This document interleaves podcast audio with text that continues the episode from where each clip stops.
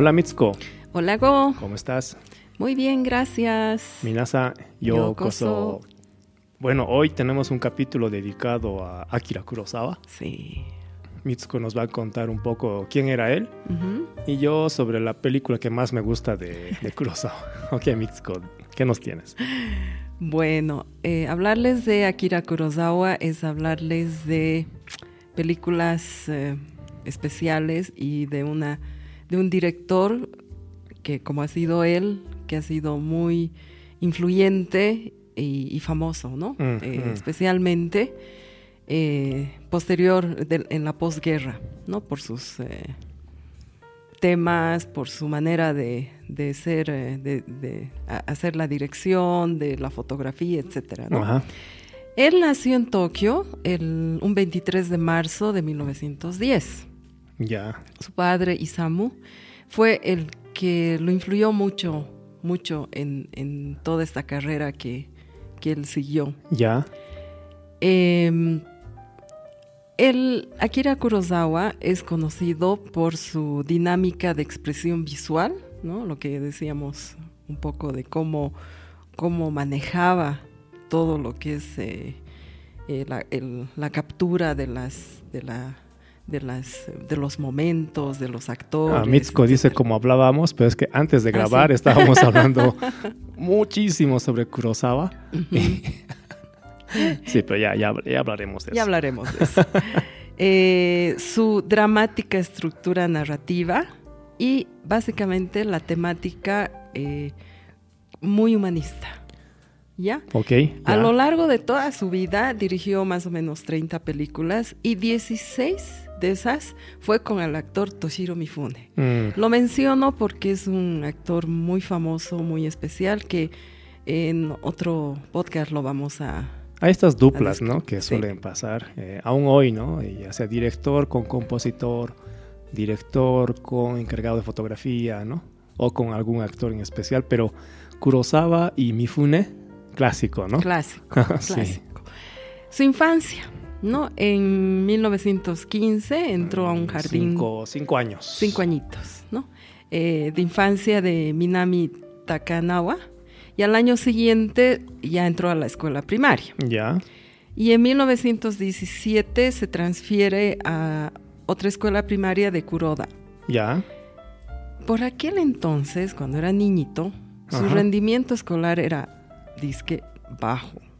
Y era un matón llorón. Matón, llorón. Me encantó la descripción esta porque de niño, matón llorón, ¿qué significa? que es Ijimeko y Nakimushi. sí, O sea, que era un bully y era medio llorón. medio llorón. Exacto. Pero su profesor, Seiji Tachikawa, Ajá. lo ayudó a madurar y descubrió su talento. Ya. ¿ya? Él, este profesor tenía un novedoso método educativo de valorar las ideas libres de sus alumnos. Ok, ok. ¿Ya? Entonces, Tachikawa, el profesor, le permitió hacer libremente cualquier dibujo, ¿no? O sea, en el arte, ¿no? Porque Ajá. era seguramente desde niño muy creativo, digamos. Y aunque todos se rieron por ser tan singular el, el dibujo, Tachikawa lo elogió mucho. Ok, qué importante es un Qué profesor. ¿no? Le cambió la vida. ¿eh? A partir de entonces empezó a amar el dibujo y su rendimiento escolar mejoró y acabó convirtiéndose en el líder de la clase. Qué importante es un buen maestro. Sí. Sí. Yo creo que en la historia de su vida mencionan a este, a, a este profesor porque realmente fue un, un hito, ¿no? Para él. ¿no? Ajá.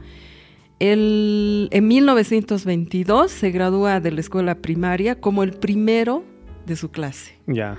y le, leyó el discurso en la ceremonia de graduación. A sus que es 12, bien- 12 años, ¿no? es en que eso primaria, es ¿no? Súper Sí, importante, es ¿no? En. Japón. O sea, que, que lea el discurso en la ceremonia, obviamente escrito por él, ¿no? En secundaria se dedicó más a leer que a estudiar y se apasionó por la literatura rusa, Ya. como Dos, Dos, Do- Dostoyevsky, perdón, Tolstoy, ¿no? Ya. Y obviamente en la literatura japonesa, lo que influyó enormemente en el desarrollo personal, ¿no? Ok. Y empezó a mostrar su talento para la escritura. Ok, ya. Y escribió un ensayo sobre la naturaleza que se llamó La danza de la flor de loto y se publicó en una revista, Gakuyukai, en 1924. Y el señor Yoichi Obara, un conocido profesor de enseñanza de japonés, lo elogió como el mejor escrito desde la fundación de la Escuela Media de Kyoka.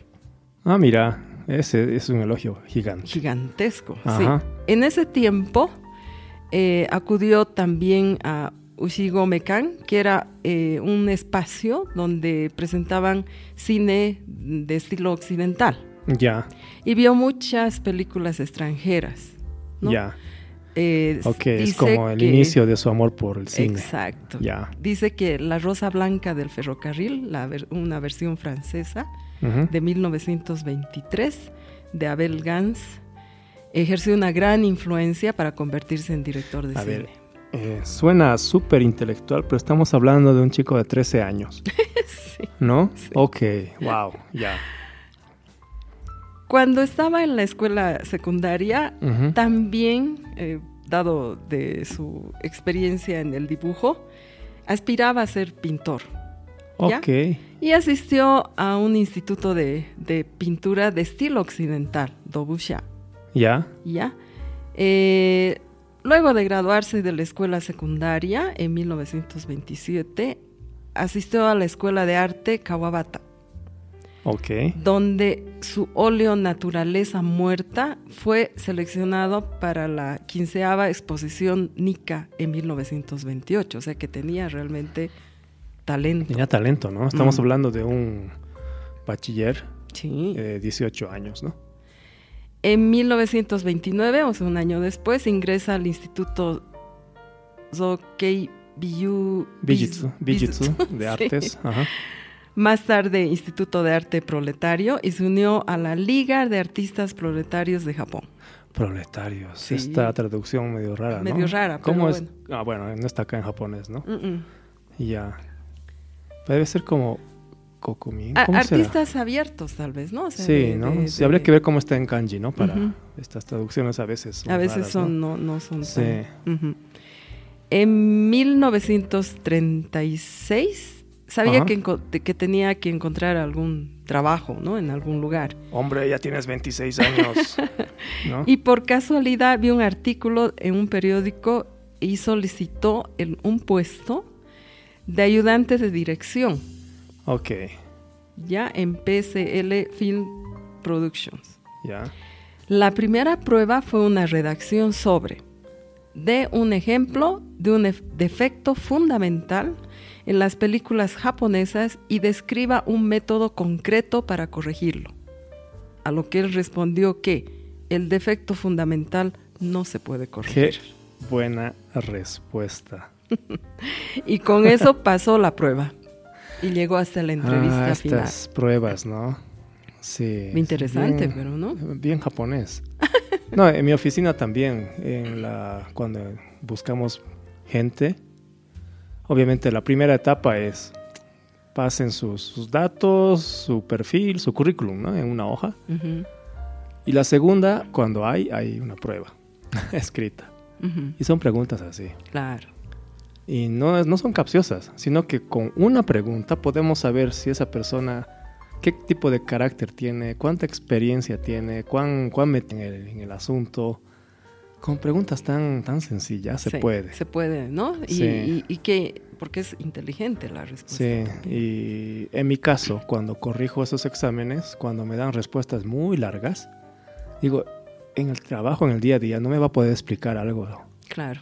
porque voy a tener que escucharlo como media hora Para llegar para, al para punto. llegar al punto, ¿no? Sí. Entonces, eso dice mucho de una persona, ¿no? Pero viendo esta respuesta, eh, al grano, muy bien planteada la respuesta y, Y- hasta, hasta filosóficamente Correcto. profunda, ¿no? Sí, Sí, buenísimo, ya. Entonces fue el tercer ayudante de dirección de Yamamoto, de un director, ¿ya? Ya, Quien fue su mejor maestro y con quien trabajar en el grupo, ¿no? Fue agradable y satisfactorio y decidió que la dirección cinematográfica era el trabajo que quería hacer. Ok, le tocó un buen, buen modelo, ¿no? Profesional. Qué bien. En 1942, eh, su debut como director fue con, una película eh, que se llamó El alemán de Daru Madera. Ajá, Daru Madera. Pero debido, eh, por la época, ¿no? A las restricciones de la guerra, la película no se realizó. O sea, no, no, no se llevó. Creo que se, se filmó, pero no se distribuyó. O sea, no, no se llegó a, terminar, ¿no? El proceso. Sí. Ya. A ver, alguna de sus principales películas, y creo que una de estas nos vas a comentar. Eh, Izumi Dore Tenshi en 1948, Perro Callejero 1949. Esta es famosa, ¿no? Rashomon. Rashomon, sí. 1950. Ikiru 1952. Los Siete Samuráis. Ni idea. 1954. El Castillo de las Telarañas. 1957. Los tres villanos de la fortaleza escondida, 1958, El guardaespaldas, 1961, el, el, cielo y el infierno, 1963, Barbarroja, 1965, Dersu Uzala, 1975, Kagemusha, que está también famosa, 1980, Ran también. Ran, 1985. creo que la tengo por ahí, sí. Eh, en sus últimos trabajos, eh, centró su atención en su entorno inmediato, ¿ya? Como su familia, sus profesores, alumnos, y sus obras se vuelven un poco más autobiográficas. Ya. Hay una, eh, Sueños, en 1990, es una obra basada en un sueño que tuvo ¿no? En, en, el que muestra añoranza por su hermana que había fallecido al principio de su vida. Sí, esta película es un poco rara, ¿no? sí. Me costó, me costó, sí. Rhapsody en agosto, que es la ah. que yo siempre comento. Esta es, la de Mitsuko, ¿no? Sí, que es sobre la bomba en Hiroshima. Eh, es bien interesante, pero también bien, bien dura. Es fuerte, es linda, es linda película ha recibido muchos premios, ¿no? O sea, al mérito cultural en 1976, en 1985, la medalla de honor en 1998, tercer rango de la Orden del Tesoro Sagrado, esta es la que da el emperador, ¿no? 1998, y fue nominado en el, en el 58 premio de la Academia en 1986 como mejor director por Ran. Ya. Y también esa fue la misma película fue nominada, ¿no? Ya. Sus temas, eh, básicamente, como habíamos dicho, eran basados en cuestiones sociales, ¿no? Que, le interesaban. Y también realizó películas con mucho contenido crítico. Él sí, ¿no? Sí. Es, es, muy, muy, muy. ¿No? Escribió guiones eh, de prácticamente todas sus películas, él solo. Pero eh, él decía que eh, es mejor contar con un co-guionista. ¿No? Porque decía que eh, si escribe solo, podría volverse muy unilateral. Mm. ¿No? Entonces es mejor que escriban todos y, y, solo las mejores partes se comparaban y se llevaban a un borrador final. Ya. Ya, Interesante. Proceso colectivo de creación de guiones. El método de producción, él dedicó más tiempo a los ensayos, cuidando que los actores comprendieran bien sus papeles y personalidades y sus interpretaciones parecieran naturales. Esto creo que es lo más difícil para un actor. ¿ah? Mm. Es que era característico de Kurosawa planificar sus tomas. Sí. No, bueno, hoy existe una técnica en que pones varias, o sea, muchas tomas, le pasas todo al, de edición y que él escoja las, las escenas, las cuele y cree la película. Exacto. Pero él no, él, le encantaba planificar cada detalle, por dónde se mueve la cámara, dónde te paras tú, a qué, a qué ángulo caminas y, en qué momento lo dices y, bueno, practiquemos hasta que salga y si no, no estaba de acuerdo y te hacía repetir, te hacía repetir. Y necesitaba actores con mucho compromiso, ¿no? Y, y experiencias, tal vez, ¿no? Sí, sí. El método de rodaje interesante es esto también. Consistía en utilizar varias cámaras para filmar simultáneamente una escena. Y esto, este método se conocía como método de rodaje multicámara. De hecho, él, él fue de los primeros sí, en de los hacerlo así, ¿no? Sí. Él mismo realizaba el trabajo de montaje. Ajá porque consideraba que el rodaje no era más que la recopilación de materiales y el montaje era, era lo que le daba la vida final de la película, mm, mm. Por, lo que él mismo manejaba la máquina. sí. Bueno, sobre lo de la múltiple cámara, para que no, no se confunden y piensen que es lo mismo que ahora, que tienes muchas cámaras y el de edición escoge las mejores escenas y la escuela, no. Él solía controlar una, que era la que él prefería y que tenía, sobre el cual tenía toda la planificación, y cuando le faltaba algo, recién acudía a lo que grababan las otras. Y inclusive permitía a sus camarógrafos moverse libremente con ciertos límites para que no interrumpiera la principal, para, para lograr esas tomas. Entonces, era la única libertad que había que lo demás estaba planificado en su cámara principal. Increíble. Sí, ¿no? loco. El estilo expresivo manejaba oh, eso, ¿ya? Nunca movía la cámara por sí sola, mm. sino que solo lo hacía cuando los actores se movían. Y paraba la cámara cuando los actores se detenían. Ya.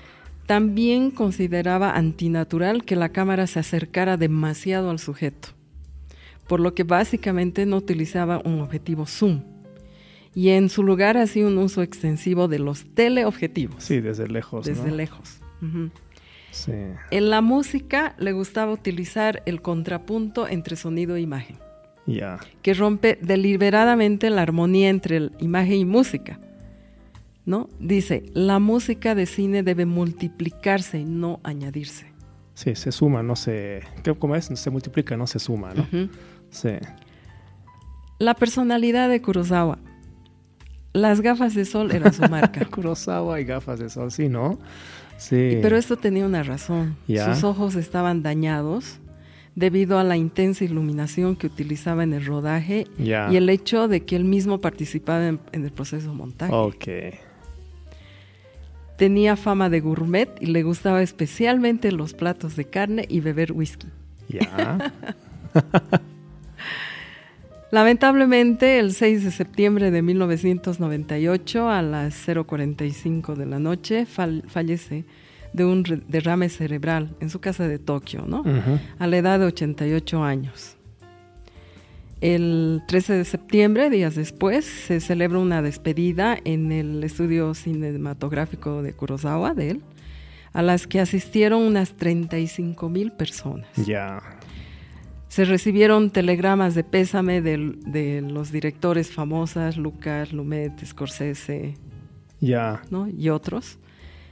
Y también el presidente francés Jacques Chirac pronunció un discurso en su memoria. Ok.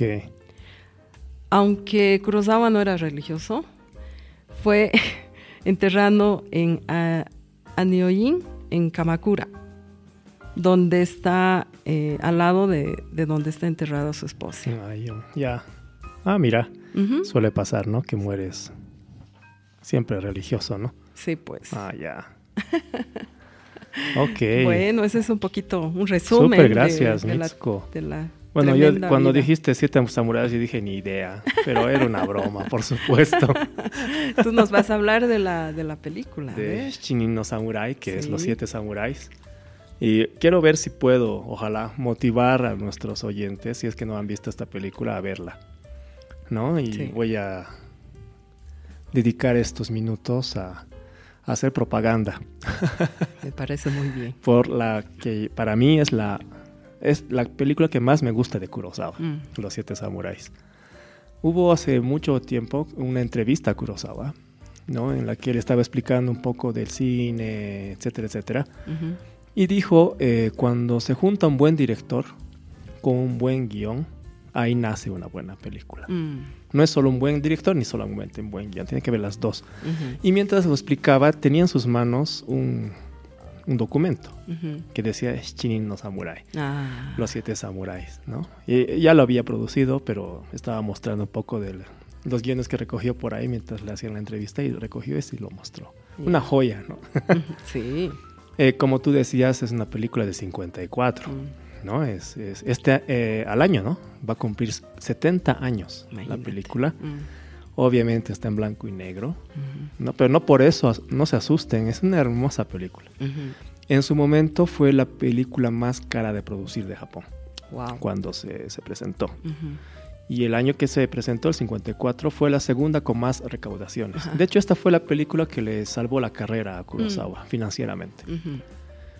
Eh, hoy, eh, siglo XXI, esta película, Los Siete Samuráis, sigue siendo reconocida como una de sus mejores películas. Mm.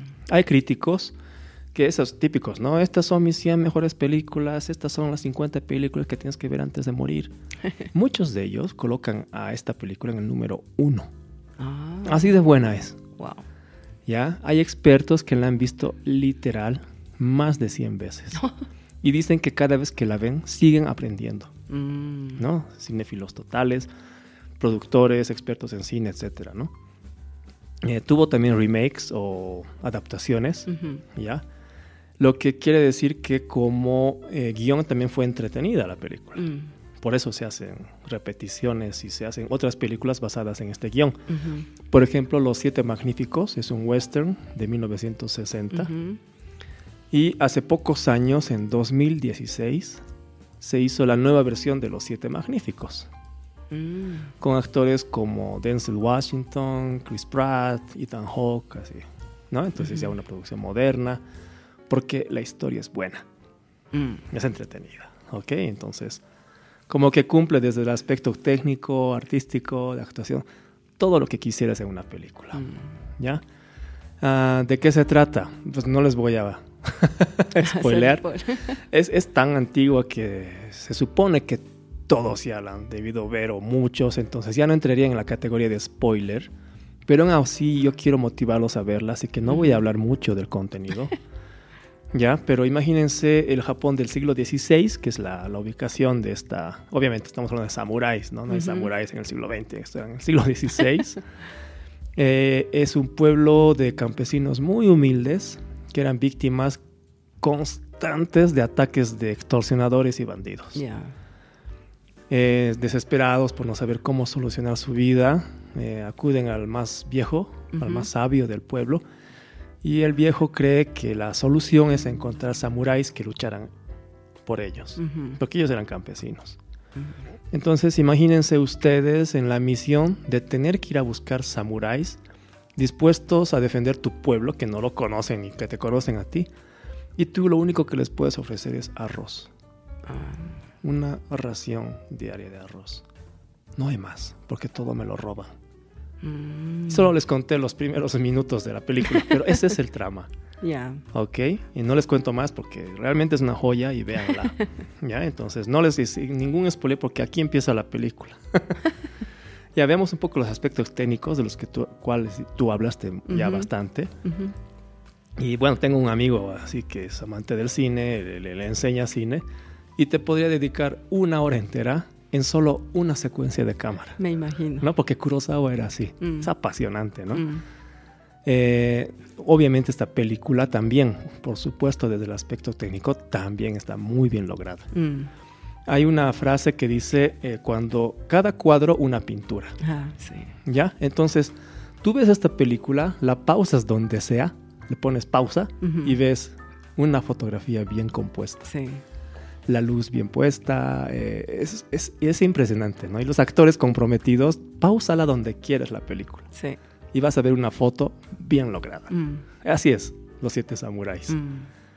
¿no? El blocking de los actores, blocking, la, la colocación de los Sí. actores en la escena, la triangulación de sus movimientos, realmente todo está bien hecho, porque como decíamos, él planificaba, ¿no? Cada, cada parte de su Cada- película. Sí.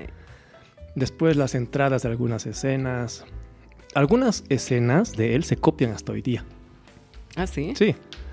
Hay una escena famosa en la primera parte de la película donde se ve un duelo ya entre dos espadachines. No voy a decir de quién, por qué, todo eso, ¿no? Pero es tan famosa esta escena, tan famosa, que ha inspirado muchísimos duelos de las películas western. Ah. Esas que tú ves el arma y el otro tipo al fondo, se quedan, la música, la tensión, los curiosos ahí viendo, otros de miedo y uno muere. La típica escena western mm. es basada en esta escena de Kurosawa. Ah, mira. Aún así, cuando tú ves esta escena de Kurosawa, te da más. Mm. La tensión que logra. Eh, tú te metes en el, no en los personajes que están en duelo, sino como si estuvieras en el pueblo viendo en esa trama. Y la forma de hablar de los personajes que, te cuenta qué va a pasar. Mm. Y después ves la escena que dura nada de, la explosión del duelo y el desenlace. Dices, wow. o sea, tenía que pasar así. Qué bárbaro. No es impresionante, Kurosawa. Mm. ¿no? Y, hay muchos momentos así, mm. ¿no? Obviamente no voy a hablar de todos los aspectos, porque tienen que verla, pero también eh, imaginen que esto es del 54 y no hay los recursos que tenemos hoy. Las mismas cámaras, las mismas luces, las mm. rieles, los efectos especiales, no hay nada de eso y les reto que con esa limitada tecnología planifiquen esta escena. ¿Ya? Un samurái tiene que preparar su arco jalar su arco y disparar una flecha en medio de una batalla. Hay caballos corriendo, soldados peleando y encima estás en una escena con lluvia. ¿Ya? Y para lograr una buena composición, como director dices, voy a hacer que la dirección a donde apunta la flecha se balancee y se ponga de paralelo con el fondo donde hay unos soldados agarrando sus lanzas y estén alineadas la flecha y las lanzas para dar la sensación de hacia dónde se dirige la batalla. Mm. Te aumento el reto. Hazlo solamente con dos cámaras.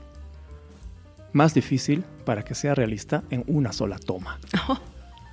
Así era él. y lo logra. Y esa escena es buenísima. Cuando mm. ustedes vean van a decir, ah, esta es la escena que dijo Go. Mm. Porque solo es pam pam, así. No dura mucho porque es cargar la flecha, disparar dos cámaras, una se mueve, la otra no, en una toma. Impresionante. Y tienes que hacer que los caballos corran, el agua salpique donde tiene que salpicar, etcétera, ¿no? La belleza. Esto desde el punto de vista técnico, desde el punto de vista de cómo se cuenta una historia, tú dijiste, está Toshiro Mifune, actorazo. Sí ya era famoso cuando se hizo esta película, pero esta es la película que lo lance hacia las estrellas. Mm. No, el estrellato. Toshiro Mifune, gracias a esto, se hace famosísimo. Pero yo, digamos, que estoy de acuerdo con muchos que han visto esta película. Takashi Shimura, ya ese es el que le da la credibilidad a la historia. Porque si todos hubieran sido como Toshiro Mifune, hubieras tenido muchos samuráis con super carácter, súper energéticos y la historia es una suma de siete tipos raros. Mm. Pero gracias a, a, Shimura-san, tiene fluidez, es mm. creíble. Es creíble cómo estos samuráis que son tan diversos siguen a una persona, siguen con una misión. Mm. Porque es su actuación. Entonces, como cuentas la historia a través de los actores, está bien lograda. ¿No? Y otra... Sabía escoger bien. sabía escoger y, mm. como te dije antes, ¿no? Cuando tú explicabas de Kurosawa, necesitabas compromiso de tus actores. Porque esas sesiones de repetir y repetir hasta que él diga, ah, ok, ahora estoy de acuerdo. Sí, a ver. Eran sacrificadas. sí, sí, sí. ¿No? Sí. Sí. Después, como obra de arte, eh, el problema de esta película es que las cintas originales de las filmaciones se han perdido. La empresa uh. Toho mm no las encuentra ya. wow. Obviamente tienes la, la, película final de la producción, entonces de ahí han sacado ya en versión 4K, mejorada, con el sonido editado, mejorado. Pero te imaginas tener estos rollos originales de todas las cámaras en bruto, mm. lo que enseñaría a los, a los estudiantes de cine hoy sería impresionante, pero no, no hay, no lamentablemente. Mm. Pero eh, bueno, como humanidad hemos perdido esa oportunidad de estudiar esa parte de Shichinin no Samurai, de los siete samuráis. Pero como al año cumple 70 años, búsquenla. y acuérdense de este capítulo porque van a tener mucho que hablar en su siguiente reunión de vino. Sí. Exacto. sí, eso es. Sí, gracias, Go. Eh, creo que, bueno, es tal vez la segunda película que comentamos, ¿no? Eh, Cierto, la primera fue también de samuráis. Sí, sí. Pero bueno, no somos expertos en, cine, no para pero, nada. Pero, desde el punto de vista Nikkei, ¿no? Son tal vez los elementos que nos llaman la atención, ¿no? De, una, de un director como, como Akira Kurosawa, famoso mundialmente. Eh, y, bueno, te llama la atención, ¿no? De cómo ha podido producir y esto. Y la película especialmente de los Siete Samuráis es pues también una, una historia, ¿no? Que cuenta y además muestra mucho tema cultural, mucho tema de, de valores, de, de, todo lo que es, eh, todo lo que hemos estado hablando, ¿no? Sí, es linda película. Linda película. Buena, buena historia, digamos. ¿no? Sí. Aunque sea en blanco y negro, se van a entretener, garantizado. Y si quieren dar más vueltas, vean estos aspectos que también son impresionantes, pero si solamente la ven por verla como uno ve una serie ahí sin hacer, sin no saber nada que hacer, la van a pasar bien. Sí. Sí, sí. sí, Bueno. Ok, gracias Mitsuko. Gracias. Nos vemos la siguiente semana. Eso. Ok. Otsukare-sama.